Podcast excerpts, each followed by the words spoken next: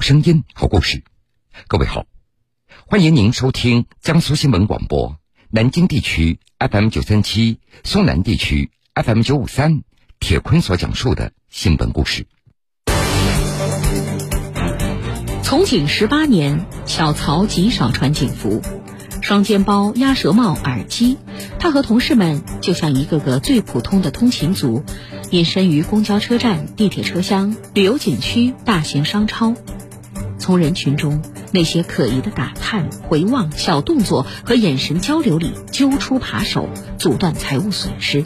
就是一个小偷偷了他六百多块钱嘛，但这个事主啊，当时等于他是从外地刚来，说来打工，他说我真没钱，就那六百多万，就指着这钱过这月嘛。博弈间，小曹有过闪失，闹过笑话；对抗中，视网膜脱落，半月板撕裂，他也曾几度与死神擦肩。但事后，他和同事们又义无反顾，扭身扎进人群。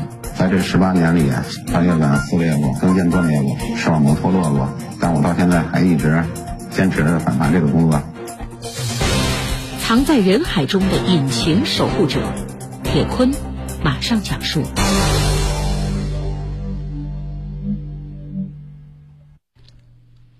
从警十八年。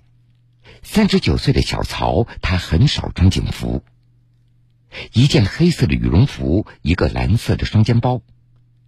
早高峰的公交站台上，他就和普通上班族一样，在凛冽的寒风里排着队。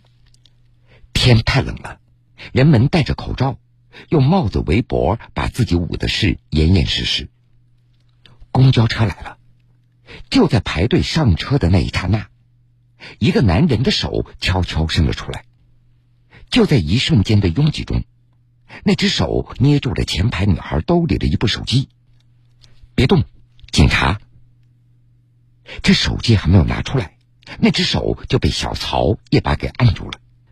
人群骚动起来，女孩这才发现自己兜里的手机差点被偷了。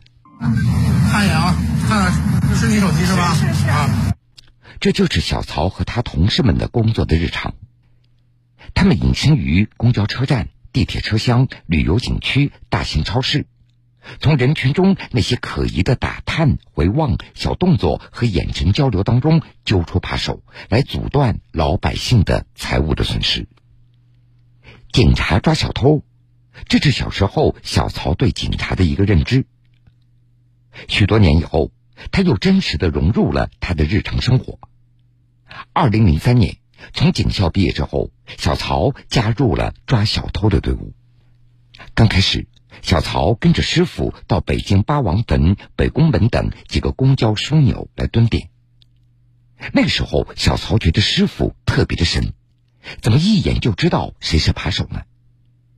但是现场的情况也往往容不得他多想，给师傅当助手。他要忙着围堵扒手的一些同伙。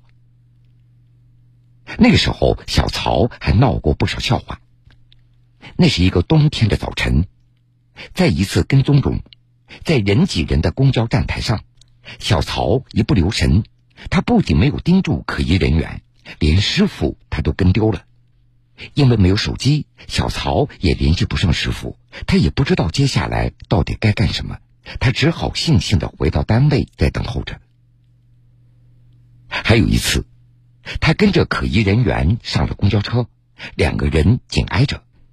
就在等待对方作案的这段时间里，小曹紧张的那是左看右看。结果汽车到站以后，对方下车离开了。原来小偷他已经感觉到了，小曹就是一个便衣警察。就是这件事情让小曹非常懊恼，他觉得有些丢人。懵懂当中，一些经验慢慢的被打磨成型，发现、跟踪、控制、抓捕，一个环节都不能少。时机的把握是非常有讲究的，比如没等对方动手，你就莽撞的出击，就会打草惊蛇，难以人赃俱获。但是如果看到对方得手，你却出手迟疑。一旦赃物被转移，就算是把嫌疑人给控制住了，也是问责无据。但是，被识破身份的问题始终无法完全避免。有的嫌疑人反侦查能力非常高，警惕性非常强，其中一些甚至和小曹他们还多次交手，魔高一尺，道高一丈的交锋不动声色的在上演着。扒手团伙往往都是多人作案，一人对事主下手，其他人相互照应掩护，传递赃物，而反扒民警也是如此。小曹和同事们常年不穿颜色鲜亮的衣服，也不搞引人注意的发型，基本都是双肩包、鸭舌帽、戴耳机这些上班族常见的打扮。如果在某一段时间里经常在同一个地点打劫扒窃，小曹他们也会变换服装来掩护自己。这不，夏天出门的时候，小曹的背包里经常会塞上两三件颜色不同的 T 恤衫。而就地取材的时候也不少。为了掩护，小曹和同事们还向周围的保安、送餐小哥借过工作服。用他的话说：“我们都是演员。”小曹他天生有着一副和善老实的面孔，头发微长，戴着一副黑框眼镜。说有一次在公交车上，跟踪了好久的扒手就在他的面前动了手。等到被小曹制服。对方才恍然大悟：“大哥，您还是个警察呀？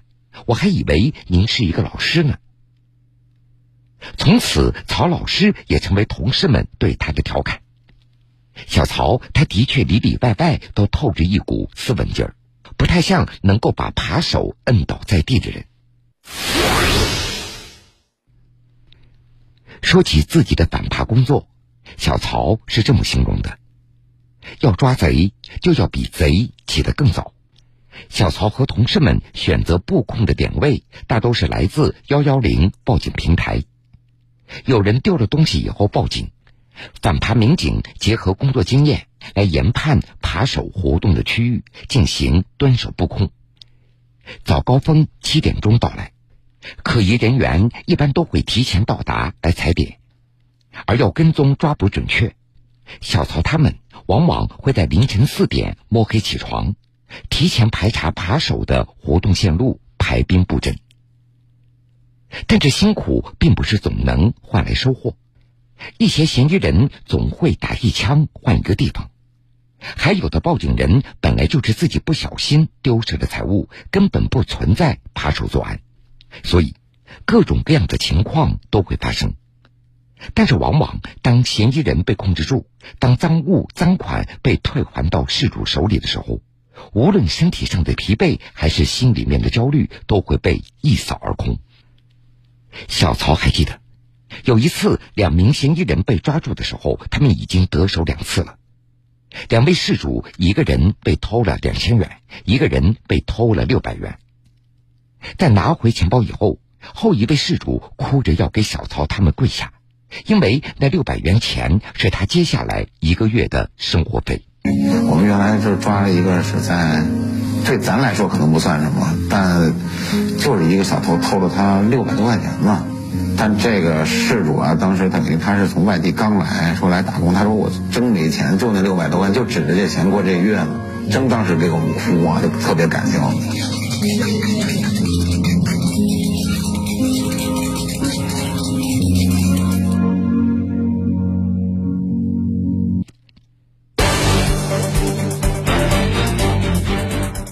十八年，小曹极少穿警服，双肩包、鸭舌帽、耳机，他和同事们就像一个个最普通的通勤族，隐身于公交车站、地铁车厢、旅游景区、大型商超，从人群中那些可疑的打探、回望、小动作和眼神交流里揪出扒手，阻断财务损失。就是一个小偷偷了他六百多块钱嘛。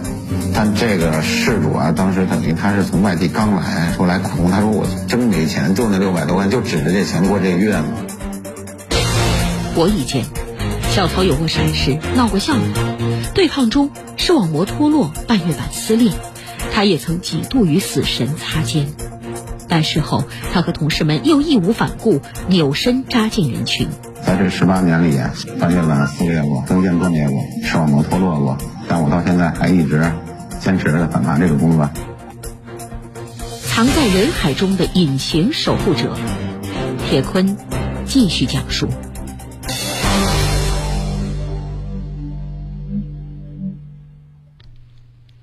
打击扒窃，靠的不仅仅是火眼金睛和勇敢，还有嫌疑人的数量、身手、情况，这经常都是未知的。遭遇战的危险时刻，可能就会到来。小曹至今都记得，在一次抓捕的过程当中，他所遇到的那惊险的一幕。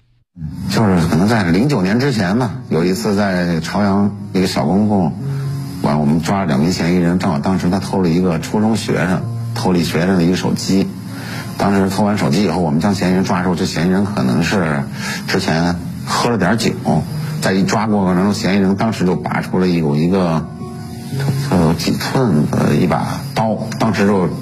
正好我正好抓着这嫌疑人，他刀就对着我这腹部就扎过来。正好这个事主这学生看见了，他一喊说有刀，完了正好我一侧身给闪过去，闪过去完了我一把扎住他两个手腕子摁住，就给他摁地上。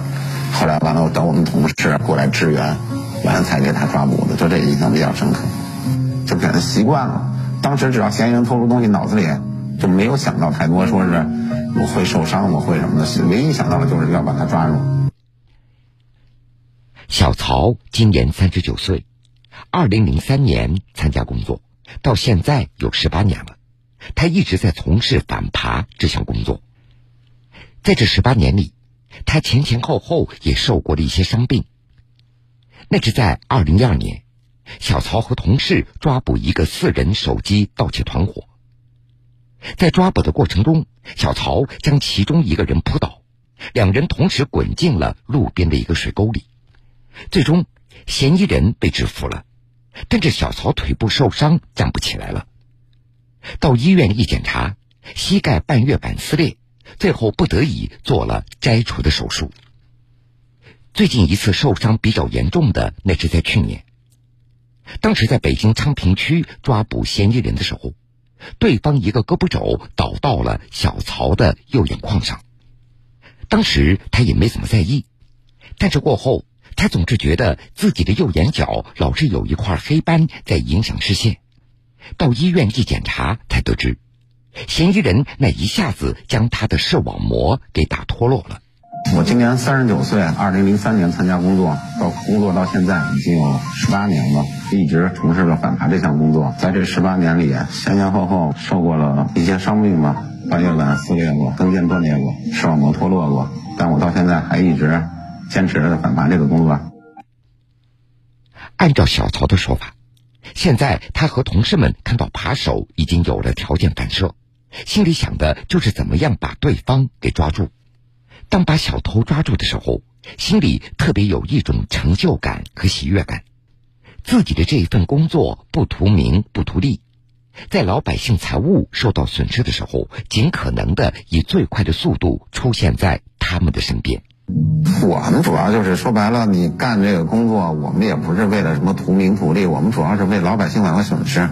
你老百姓失而复得的喜悦是也是我们看到老百姓东西找回来了，他就失而复得的喜悦也是我们的工作一种最大的一种动力吧。